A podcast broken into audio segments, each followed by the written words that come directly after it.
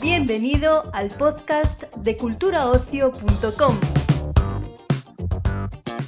Hoy, en el podcast de Cultura Ocio, el portal de noticias sobre cine, música, series y ocio en general de la agencia de noticias Europa Press, te ofrecemos una serie de entrevistas relacionadas con historias para no dormir. Este remake de la mítica serie de Chicho Ibáñez Serrador nos llega de la mano de Amazon Prime Video. En una serie de cuatro episodios autoconclusivos podremos ver el trabajo tras las cámaras de cuatro directores punteros del cine español, como son Rodrigo Cortés, Paco Plaza, Rodrigo Sorogoyen y Paula Ortiz.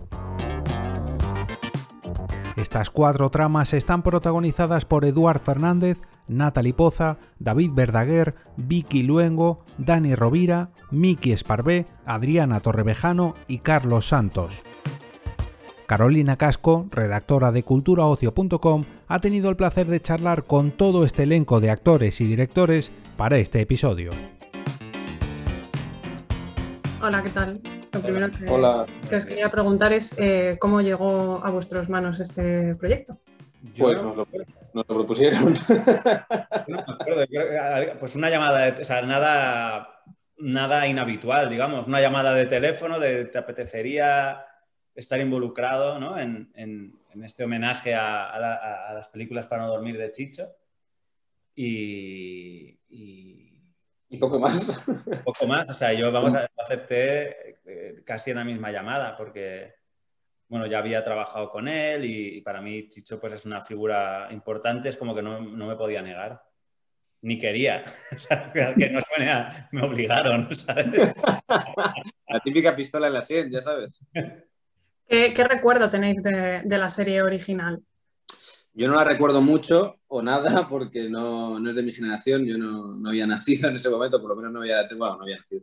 Y, pero bueno, lo, tienes ahí como algo lejano, como que sabes que existe, pero, pero se, me, se me confunden un poco los, los recuerdos. Hablábamos antes que, para mí Chicho es, era perdón, el, el, creador del 1, 2, 3. Yo le conocí o tuve conciencia de él en, en ese ámbito, luego, luego ya aprendí o descubrí que se trataba de un, bueno, del maestro del terror ¿no? en nuestro país. Pues, eh, claro, o sea, yo, pues yo no soy tan joven como Rodrigo, pero, pero tampoco las recuerdo en su momento, sino que las he revisitado después, ¿no? Y lo que sí es que suponen, yo creo que es un, título, Historias para no dormir, que es parte de la cultura pop española, ¿no? Es algo que sabes que tiene un peso histórico y que es una referencia de sobre todo de introducir el género en un momento en que solo había un canal de televisión. O sea, que todo, todo el mundo que estaba viendo televisión en ese momento estaba viendo una historia de Alan Poe o una historia de, una recreación de una historia de, la pata de mono, de lo que sea, o las originales de Chicho, ¿no? Entonces yo creo que supone un homenaje a una celebración del género como, como, como entretenimiento popular. Hablando un poco del, género de, terror, em, ¿cómo, veis que está el género actualmente? Porque es verdad que siempre ha sido un género, yo creo, un poco infravalorado, a mí me gusta bastante. Y parece que en los últimos años, pues con Ari Aster, Robert Eggers, y va ganando como un poco ese tinte así de autor y parece que se va tomando más en serio. ¿Qué, opinión tenéis vosotros? Bueno, entiendo lo que dices, pero yo creo que ha tenido. Sí, es verdad que, que, que si tuviésemos que generalizar, sí ha sido siempre un, un género más denostado que otra cosa, pero vamos, siempre ha habido grandes obras de terror que se han considerado obras, obras maestras. Pero es verdad que sí, que tiene un punto más arty ahora, ¿no? A lo mejor. Arty Aster. Arty Aster.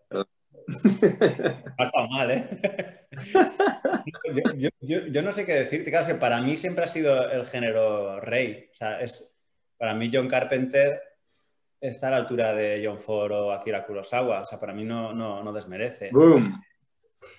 Roman, Polanski cuando hace La señal del diablo, pues me parece igual de interesante que cuando hace Chinatown o, o El pianista. O sea, no considero que sea un género menor en absoluto. No, pero no. Está preguntando si a ti te lo consideras. Te está preguntando que, lo está. A mí tampoco. es que yo no sé lo que piensa la gente. O sea, creo que de hecho creo que está mucho peor considerada la comedia, que me parece profundamente injusto. Porque hay algo como, como, como que el entretenimiento no está bien visto, ¿no? Y creo que tanto el terror como la comedia son géneros muy de disfrute compartido del espectador y creo que hay cierta manera snob de mirar que te dice que eso no es de calidad o que no es eh, no tiene prestigio, ¿no? Pero pienso que es una barrera que, que, ni siquiera es real. Yo creo que a la, gente yo pienso que el, público, que el público en general es mucho más permeable y mucho más tolerante con eh, las películas les gustan o no les gustan, independientemente del género que sean. Eso es lo que yo creo. De acuerdo. Bueno, la, serie, em, que está basada en esta, esta, otra serie icónica de la que hablábamos, eh, ¿creéis que quizá en España tenemos un poco la costumbre, o se tenía la costumbre, em, de mirar como demasiado hacia afuera y a lo mejor pues pasar por alto eh, joyas que teníamos aquí y que perfectamente eran material de, remake? digo, a ver si habla Rodrigo y así me da tiempo a pensar una respuesta. No lo sé, yo creo que especialmente en televisión eh, siempre se ha valorado mucho. O sea, estoy pensando de cuando yo era pequeño, Los Pazos de Ulloa, Cañas y Barro, Verano Azul, más recientemente Médico de Familia, Farmacia de Guardia. Yo creo que la ficción española en televisión siempre ha estado muy bien considerada por el público español. Y qué decir ahora, ¿no? Pues La Casa de Papel, Élite, eh, Valeria. O sea, yo creo que no considero que haya un. No considero que haya una percepción del espectador en televisión hablo, ¿eh? de, que las series españolas son peores que las que vienen de fuera, en absoluto. Yo creo que mm, la gente que ve antidisturbios ha visto The Wire y ha visto eh, The Shield y no pienso que establezcan un baremo diferente o piensen que una es mejor o peor por ser española.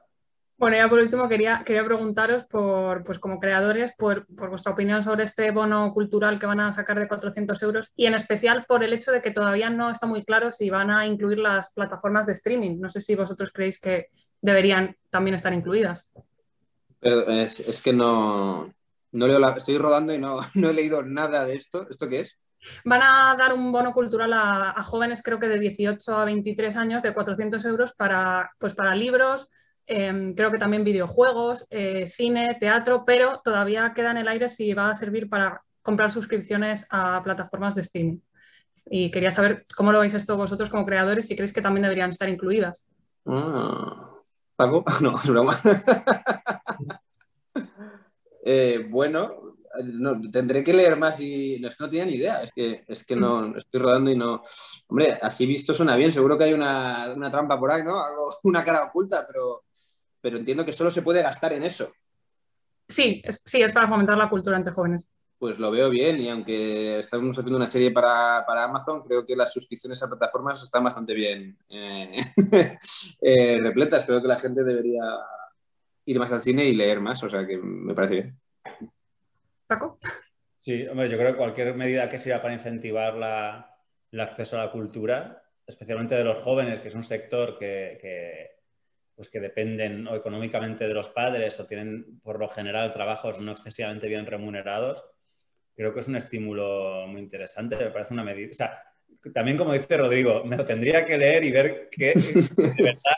O sea, contado en titular como nos lo has contado, a mí me suena eh, estupendo. Muy bien, pues nada, pues muchísimas gracias y mucha suerte con el estreno.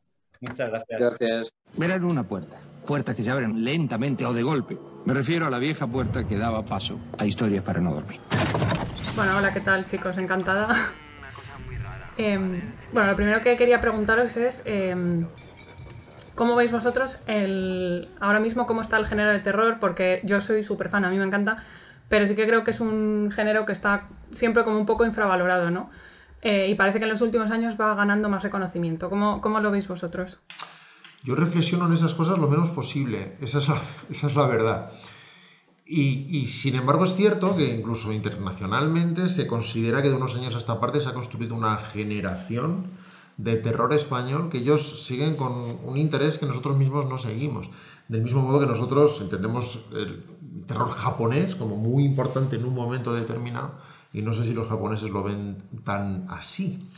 Pero siempre he pensado que el terror, por muchas razones, porque en general ha sido siempre un eh, género barato, para empezar, por su carácter inconscientemente universal, podía expresar cosas muy poderosas, porque hay una capacidad alegórica enterrada en cada una de las historias que alcanza enormes resonancias que muchas veces no tiene, por ejemplo, el género social, más pegado al terreno, pero que muchas veces queda fuera de vigencia en un par de años. Sí, sí, yo sí que creo que está viviendo un momento de, de emulsión y de, y de explosión importante. Bueno, este año ganado Cannes. Eh, una película de terror y una película de una mujer, por poner en valor ambas cosas, en un contexto que no se daba ambas cosas. Y sí que, sí que creo, como dice Rodrigo, que es un género que tiene unas posibilidades tan enormes, porque bueno, nosotros que trabajamos con la imaginación, entonces en el momento en que pasas el umbral de lo real, yo sí que creo que ahí siempre hay más terreno para avanzar. Personalmente, yo sé que hay mucha gente que, que, prefiere, sobre todo nosotros venimos de una cinematografía en España eh, tradicionalmente muy apegada al realismo, al código realista. Pero cada vez, incluso en el terror, ¿eh? hay esa mezcla también de ese terror más realista o más costumbrista, incluso como lo que hace Paco, Paco Plaza, nuestro compañero. Pero sí que es cierto que el terror está adquiriendo tal cantidad de... O sea, está, está como surcando tantísimos mares que a mí me parece algo maravilloso y súper interesante. Y en el fondo, como decía Rodrigo, es un, es un género barato, es un género que tiene una capacidad, como has dicho, simbólica, alegórica, que puede llegar a muchos lugares y que puede dar un poco saltos poéticos que otros no. Y luego, en última instancia, es que es un, terreno abonado para el autoconocimiento, porque el terror no es otra cosa que empujarte a, tu, a tus peores límites y tus peores pesadillas. Y ese es el autoconocimiento que buscas casi siempre en los relatos, o uno de los más importantes. Entonces, no creo que vaya a desfallecer nunca pero desde luego ahora creo que está en buen momento. Todo eso se valora, creo. Bueno, en el caso del asfalto, que hace una, referencia ¿no? a, la, situación de los riders y hilando un poco con el tema del género de terror, que ahora estamos viendo una situación que es un poco como de ficción, ¿no? Un volcán, eh, una pandemia. Em, ¿Qué creéis que, está ocurriendo en estos tiempos tan raros que, es como material de ficción, ¿no? ¿Qué, qué es lo que da más miedo? Bueno, es que en realidad el material de ficción es fabular para o sea, fabular sobre el miedo, empujarte en tus propios límites, ese autoconocimiento que decíamos, para prepararte por si los miedos reales llegan. Los miedos reales y caóticos, los que vienen sin avisar y no vas a poder controlar y son verdaderamente desconocidos.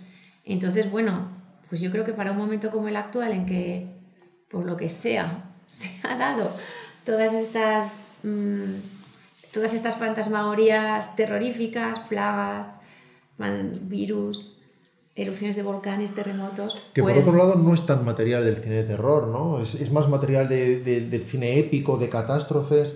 Eh, al fin y al cabo el terror, evidentemente se puede llevar eso al género del terror, pero es partir de los personajes, siempre es tomar personajes y meterlos en problemas. Y a partir de ahí, y pueden ser miedos muy pequeños y convertirse en enormes o incluso imaginados. Y tradicionalmente, de hecho, y por eso hablábamos de, del presupuesto habitual del género, se suele partir con la libertad que da precisamente el presupuesto reducido, porque son dos chicos en una cabaña, o gente en una casa encantada, o gente que huye en un bosque de un asesino con una sierra. esos son los elementos tradicionales del terror. Cuando aparecen volcanes y aparecen grandes catástrofes naturales, muchas veces nos vamos más a, a la aventura, ¿no? A otro tipo de género. Sí, a la épica, como dices, pero sí que no deja de ser mecanismos un poco de testarte, ¿no? De autoexaminarte ante el caos. Y en cualquier caso es, es eso lo que te permite la ficción, pero esto el género particular te lo permite de una manera más extrema, más directa y más intensa. Bueno, y como creadores también quería preguntaros eh, vuestra opinión por este bono cultural que van a lanzar y en concreto por eh, esta duda que ha quedado de que no se sabe si van a incluir las plataformas de streaming. Yo personalmente no he leído la ley y voy a esperar a que hagan la película. de la ley, del bono cultural. No, honestamente yo tampoco me he leído la ley, sin los datos exactos es muy difícil opinar. O sea, sin saber cuáles son las implicaciones, los parámetros etcétera, honestamente. Quiero decir que a priori todos estamos a favor de nuevas propuestas, vías de poder, desarrollando, poder seguir desarrollando eh, proyectos culturales, pero yo eh, en particular en esto tengo un desconocimiento, perdón por mi desfase con la actualidad debido a mi caótica vida. Vivo en los años 40. Pues nada, esa, esa, era la última. Muchísimas gracias, chicos, y mucha suerte. A ti. A que me ha pasado una cosa muy rara, ¿vale? Llámame si puedes, ¿vale? Esto es delicado siempre, Vaya, mírame, mírame, mi amor. Me estoy hundiendo, cariño. Bueno, hola chicos, otra vez. Hola. eh, bueno, quería preguntaros un eh, poco por la situación de la ficción en España.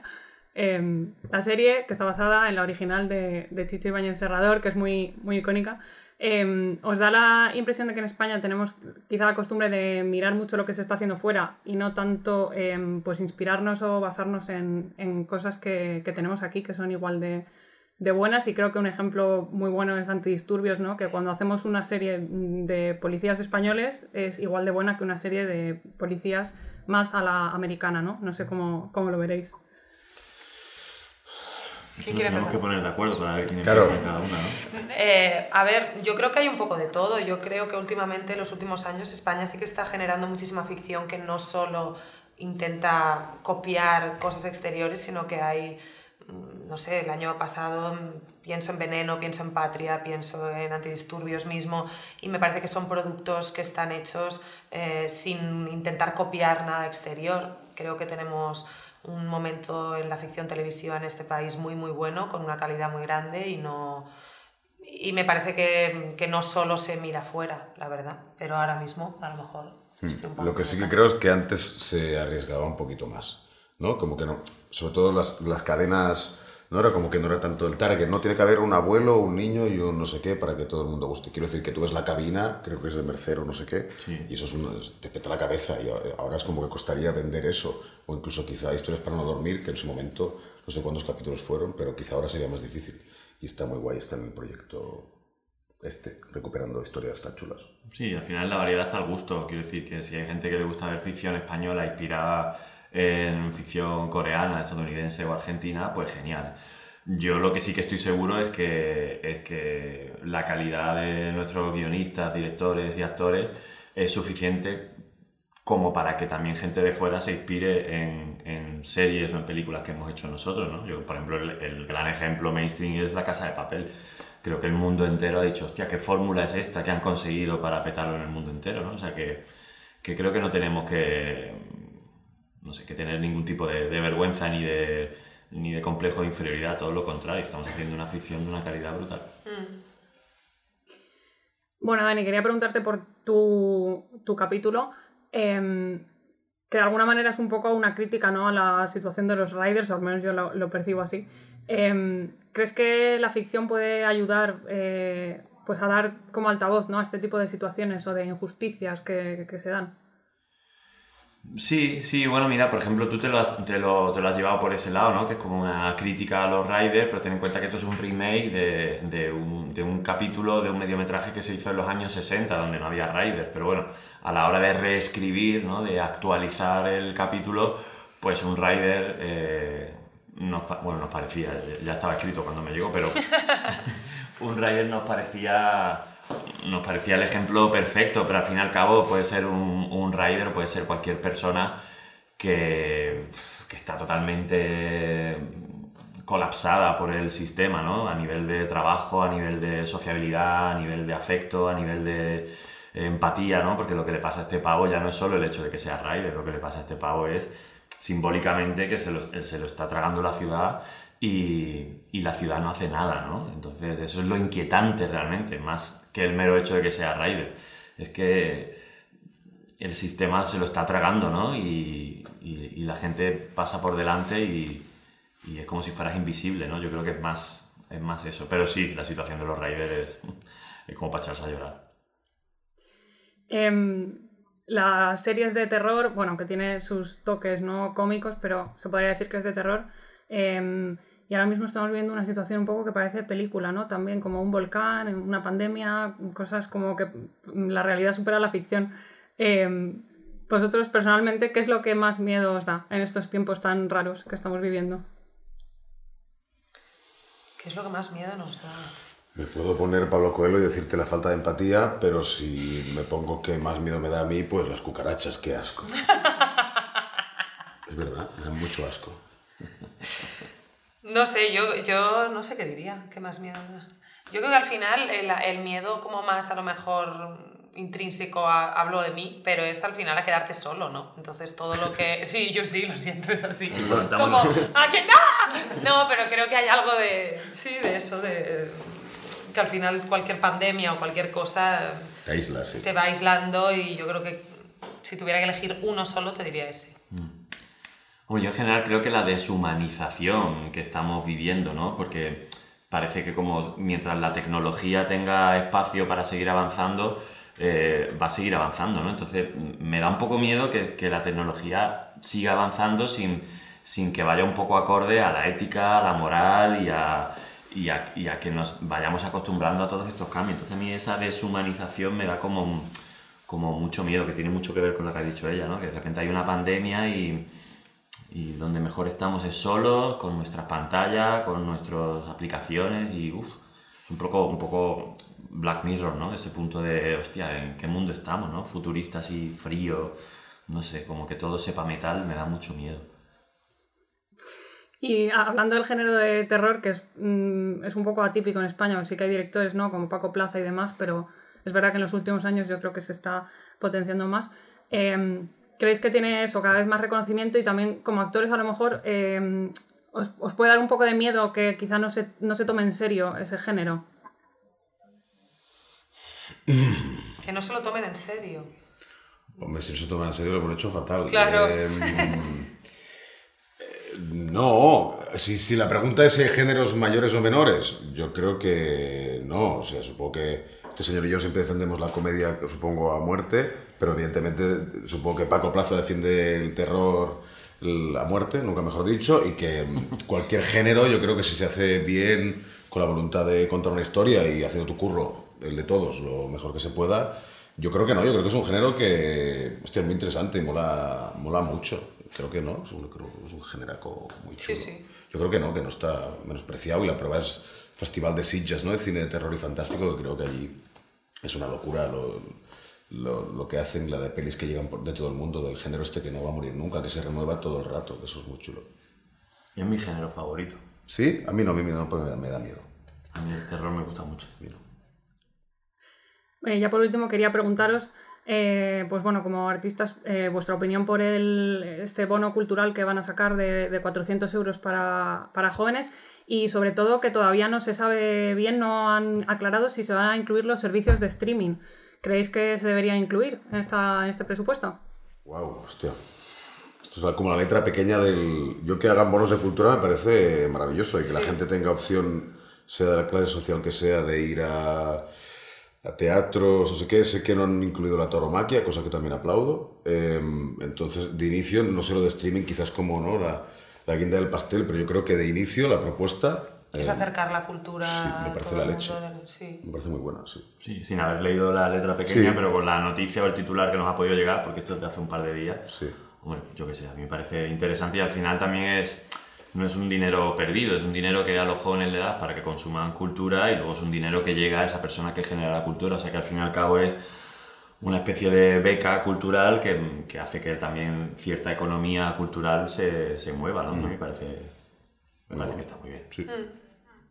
Muy bien, pues muchísimas gracias chicos y mucha suerte con el estreno. A ti. Gracias a ti. Adiós. Adiós. Está en tu cabeza, Adrián. Es un hombre. Ahora solo tienes que sacarlo fuera. Tenemos que hacerlo, Andrea. Hola, Carolina. Hola, ¿qué tal? Encantada. Igualmente.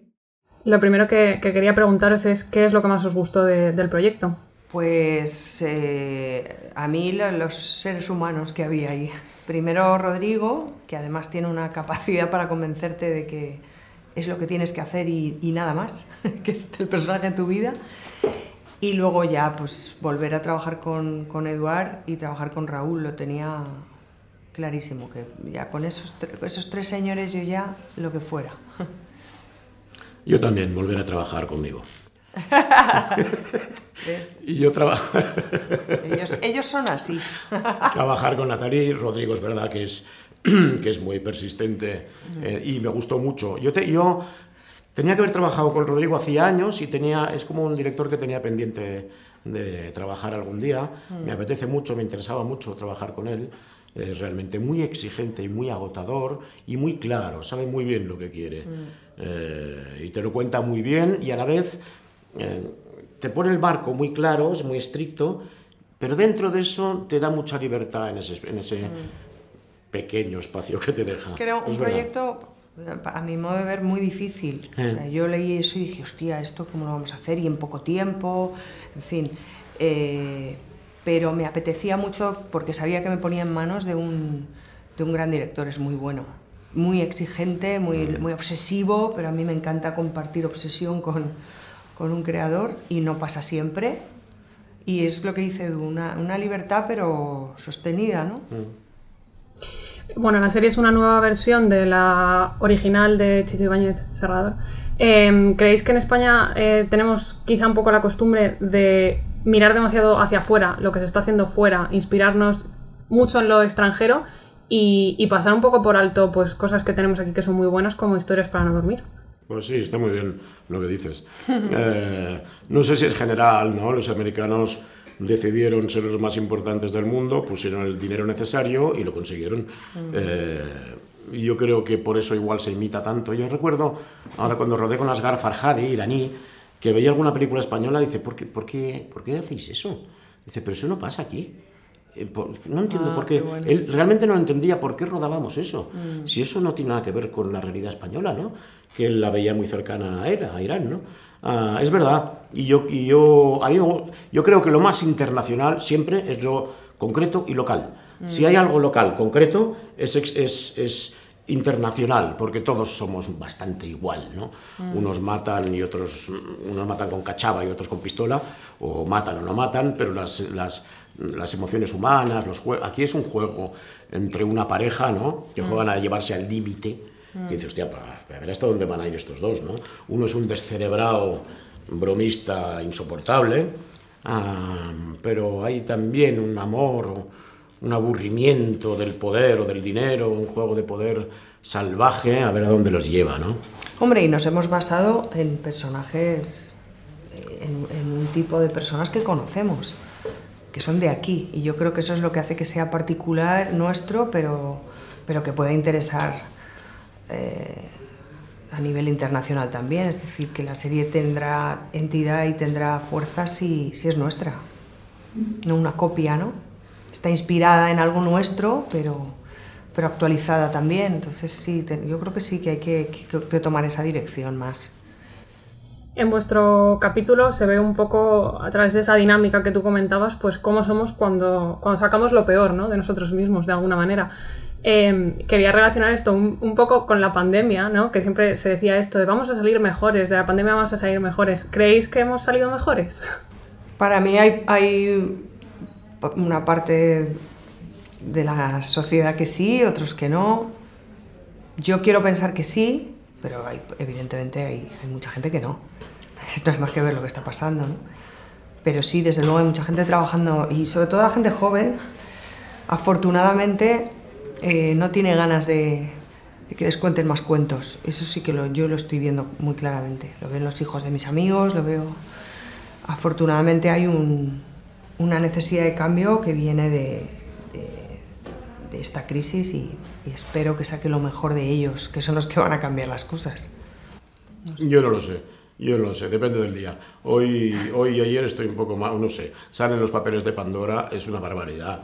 Es decir, hay gente que roba, los, los que más dinero tienen roban mogollón, una barbaridad, pero como es legal, y todo son palabras. Que sea legal robar y que no pueda robar yo unos una señora unos pañales es una salvajada tan grande que yo no digo que esto no sea una democracia, pero el hecho ese no es demócrata, desde luego.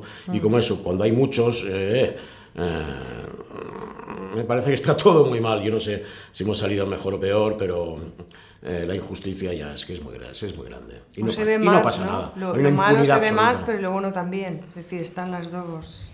Está todo muy extremo. Hay muchos Albertos por ahí. Muchos Albertos y muchas Helenas Y también. muchas Helenas. Sí, sí, sí. Comprando ahí. Bueno, voy a callar. Sí, consumiendo mucho. Quería preguntaros también, como, bueno, como artistas, eh, pues un poco vuestra opinión por el bono cultural y también, eh, en concreto, por, perdón. Bono por el bono cultural que van a dar a los jóvenes de, de 400 euros y en concreto también por el hecho de que no se sabe todavía si se va a incluir los servicios de streaming. No sé si vosotros creéis que, que deberían incluirlos. No sé, yo no sé qué opinar de eso. Yo tampoco. Ah, en todo caso, eh, yo sí que sé, no sé si fue en Finlandia o dónde fue, que había una tasa de... no, ¿De qué era? De, no, creo que de alcoholismo o de, o de drogadicción entre los jóvenes muy alta, del 50%, y con una tasa eh, cultural, digamos, dan- dando acceso a la cultura, digamos, los jóvenes, la bajaron, no sé si al 5% en 15 años, eso me han dicho, y en todo caso yo creo que incentivar a la juventud a que, a que vea cultura eh, agradable mm, interesante y entretenida a la vez, o más o menos entretenida según el nivel de interesante que tenga, pero que siempre sea atractiva. Yo creo que es bueno y que, y que dar incentivos a los jóvenes y que no pidan la libertad para llevar una pulsera o ponerse hasta el culo de todo, que pidan la libertad para otras cosas, creo que está bien. Ya por último Amén. quería... Ay, amen, amén. Y no, ya por último quería preguntaros, pues, ¿cómo definiríais con, con poquitas palabras historias para no dormir? Uy, eh, Los cuatro capítulos, hostia, historias para no dormir. bueno, historias para no dormir. Es un clásico español de Chicho que... ¿De terror? De terror que revivimos por... Con la más rabiosa actualidad. porque se lo merece. También es verdad. Pues muchísimas gracias chicos y mucha suerte con el estreno. Gracias. Chao. No hagas nada de lo que puedas arrepentirte después. Marquesita, qué broma. Qué broma, Marquesita. ¿Crees en Dios? No, ¿Recuerdas tus sueños? no, Pero tienes pesadillas. sí. ¿Cómo estás? Bueno, lo primero que, que quería preguntaros es qué es lo que más os gustó de la serie cuando leísteis el guion. Eh, Yo me quedaría con el metacine, ¿no? El meta... sí, sí. me quedaría sí, sí. con la adaptación que han hecho de, de trasladar lo Sí. que era una compañía de teatro en gira a llevarlo a realmente estar como en el set de rodaje de la propia película de Chicho. Eso es lo que a mí más me gustó al leer el, el guion, que eso implica traer a Chicho de verdad, ver realmente cómo rodaron esa película que disfrutamos en el 82. O sea, eso me pareció más bonito. Sí, no, es que, es que realmente del guion, eh, mm, eh, para mí me parece lo más, lo, más lo más divertido, lo más chulo, sí. Sí. sí, el que sea el cine dentro del cine. Fíjate si nos pareció a todos luego divertido que el, el último plano de la, de la película, Paco lo juega con cine dentro Sí, del sí. cine dentro del cine y vemos Sí. pasar a- al equipo de verdad de vestuario de, nuestra, de nuestro Freddy mezclado con los, con, el- con los figurantes que hacían de equipo de sonido Mm. de tal. Eh, entonces jugamos al tercer, al tercer, a la tercera capa, al tercer espejo. Con lo cual, eh, sí que es, es lo que más me gusta. a mí. A mí lo que me llamó la atención, sobre todo por la parte que me toca, era menuda responsabilidad hacer esto. Hazlo ¿Cuánto bien. salgo? O sea, es- no, no, no cuánto salgo, sino de vaya percal. Ahora a ver cómo vamos a rodar esto. Yo tenía muchas Ya, ya. preguntas de, de cómo lo vamos a hacer. Sí, sí, sí. ¿Sabes? Porque Pero fue. que tenía, porque, porque el personaje, eh, Sí. tu personaje es, era especialmente complicado. Yo también pensé te la, eso, te la ¿eh? estoy pasando. Gracias. No, no, no, no. cómo conseguir en un plano que Mickey esté siendo André y a la vez mueva un muñeco y que eso no sea ridículo. Mm. Eh, yo también le di muchas vueltas a eso. Y bueno, no lo ha sido. eh, Ha sido una fantasía todo. Era muy- el guion era muy es muy sutil, o sea, quiero decir, es, está, no sutil, pero está en una línea muy fina lo que le ocurre a su personaje. Es una línea muy, muy, muy estrecha. Y necesitamos a todo un genio de la interpretación como Mickey Sparvé para, para que esto llegara a buen puerto. No lo es. Tira, tira. Es verdad, no es verdad. O sea, yo cuando leí, cuando leí el guion me gustó mucho esto y me, me, me pareció muy difícil el personaje de Mickey. Mickey, ha sido, Gracias. difícil, ha sido difícil No, para voy a contestar. André? Sí, ha sido complicado, pero me lo he pasado muy bien porque tengo unos maravillosos compañeros y un maravilloso director. Siguiente pregunta, Carolina, que me muerdo la vergüenza. Bueno, la serie, la serie está basada en, un- en una serie que es icónica ¿no? de la televisión española. Eh, ¿Vosotros creéis que quizá en España tenemos un poco la costumbre como de mirar demasiado lo que se está haciendo fuera en vez de coger e inspirarnos en cosas como esta serie, ¿no? que, que son icónicas y son joyas también? Hay Buena de- pregunta, buena pregunta. Buena Eh, Hay de todo, ¿no? Ahora mismo se están haciendo muchos remakes de cosas. No voy a decir títulos, pero yo estoy en uno. Se están haciendo muchas cosas, eh, nuestras cosas, volver a darle una- un giro, darle tal. Yo creo que hay de todo, hay de todo. Y es verdad que Chicho, o sea, Historias para, Historias para no dormir es un, es un referente para, para los grandes directores que hoy día tenemos en este país. Sin ir más lejos, los cuatro que están al frente de los capítulos que, que hemos hecho aquí. Sí, yo creo que eh, en cuanto a las revisiones o... eh, no sé, sobre todo creo que esa cosa como que po- igual podíamos tener antes de es que mira, fuera a veces se hacen producciones más... Creo que eso de alguna manera la distancia se ha ido acortando con los años gracias a la llegada de distintas plataformas y de poder Mm. eh, producir muchísimo más nosotros desde aquí. Creo que que ya no nos da esa cosa que igual anteriormente, cuando había menos cadenas, cuando el público era un público normalmente muy- mucho más familiar y que todo lo que hacíamos tenía que gustar hasta desde la gente mayor a los chavales, etcétera, etcétera. Ahora ya creo que todo se puede distribuir muchísimo mejor en según, exacto, en targets mucho más específicos. Y en ese sentido tenemos la suerte de que, por ejemplo, un producto como este puede tirar, es verdad, de una raíz de algo que es muy de aquí y de algo con lo que la generación anterior a la mía ah, o dos anteriores a la mía crecieron o lo vivieron desde pequeños. Es un orgullo poder hacerlo, pero sobre todo no poder hacerlo como una especie de copia directa de, sino tratar de adaptarlo a tiempos modernos y creo que quien no conozca igual las historias ah, para no dormir originales podrá disfrutar muchísimo de la serie y quien los conozca también y creo que eso es el gran mérito del proyecto. Bueno, la serie es mayormente de terror, aunque tiene muchos toques también cómicos, pero bueno, se podría decir que es de terror. Eh, a vosotros como actores os da un poco de vértigo meteros en un proyecto de terror que a mí personalmente es un género que me encanta, pero sí que es verdad que siempre tiene como... eh, pa- pa- para mi gusto está un poco infravalorado, ¿no? No, no, está tan, no se tiene tanto en cuenta. No sé vosotros cómo lo veréis. ¿La comedia o el terror? El terror, el terror.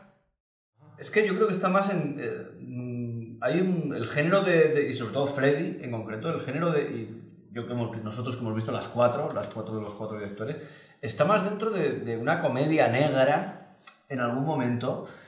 eh, o sea, está más cerca quizá de la comedia negra que del, del, del terror. Hay momentos de terror, sobre todo en Freddy, que es el que más sangre tiene, el que más. mm, el, el que tiene momentos un poco más tal. Pero, pero eh, juega en, una, en, un, en un territorio Como un poco. en un terror psicológico. psicológico, sí. Por favor, Estaba- sigue, sigue. estaba dejando. Ah. Hay que continuar. Perdona. No, que, que creo que más que terror en sí, como el género, lo que hacía muy bien Chicho es, eh, y lo han adaptado en nuestro caso Paco Plaza muy bien, es que es un terror muy psicológico. Que sí, que tienes tus sustitos Sí, y claro. tus cosas, pero, eh, pero es un terror muy, muy, muy psicológico que a mí, yo preferiblemente siento que te- a ti te gusta más el terror crudo, pero a mí me gusta más porque tiene muchos más matices y puedes entrar como más en las cabezas, ¿no? En el caso de, de André, o sea, es como un viaje brutal como espectador ver todo lo que le pasa, ¿no? Eh, desde que empieza a, a- a- bueno, y termina siendo como el muñeco, ¿no? Es increíble eso. Bueno, y ya por último quería preguntaros, no sé si estaréis al tanto, habréis oído esta iniciativa de un bono cultural que se va a dar a, a gente joven de 400 euros. Eh, y quería preguntaros porque ha quedado un poco en el aire, no se sabe todavía si va a incluirse las suscripciones a plataformas de streaming. Entonces no sé si vosotros creéis que las deberían incluir, teniendo en cuenta que ahora pues tienen proyectos bastante fuertes casi todas las plataformas. Bueno, pregunta complicada. Sí. Eh, de todas formas, tiene una forma de, hay una forma en la que ese bono se va a utilizar. No pueden utilizar todo el bono en un solo, en un solo medio, digamos, en no todo para ir al teatro, todo para comprar libros. Lo pueden diversificar. Pues eh, no sé, puede ser que entraran. ¿Por qué no iban a entrar? Es que es socio igual, ¿no?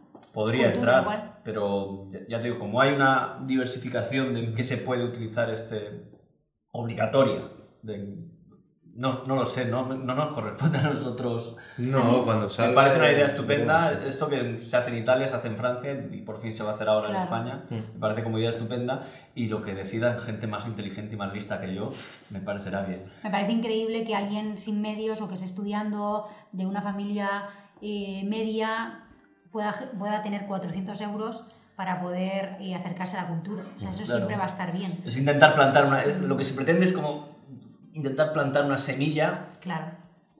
y, y- y ver si germina o no germina. En algunos casos germinará, en otros menos. Pero creo que es, que es una idea estupenda Claro. para intentar proporcionar ejemplos. Claro. No todos tienen la suerte de, de poder ir un fin de semana al cine, no todo el mundo tiene, tiene ese privilegio. Pues esperemos que sí, que germine. Muchísimas gracias, chicos. Esa era la última. Mucha suerte con el estreno. Hasta luego. Gracias.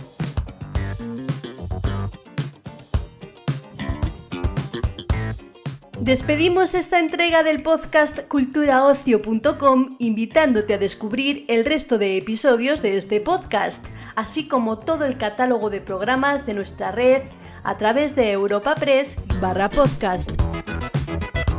Recuerda, todos ellos están disponibles en las principales plataformas de podcasting.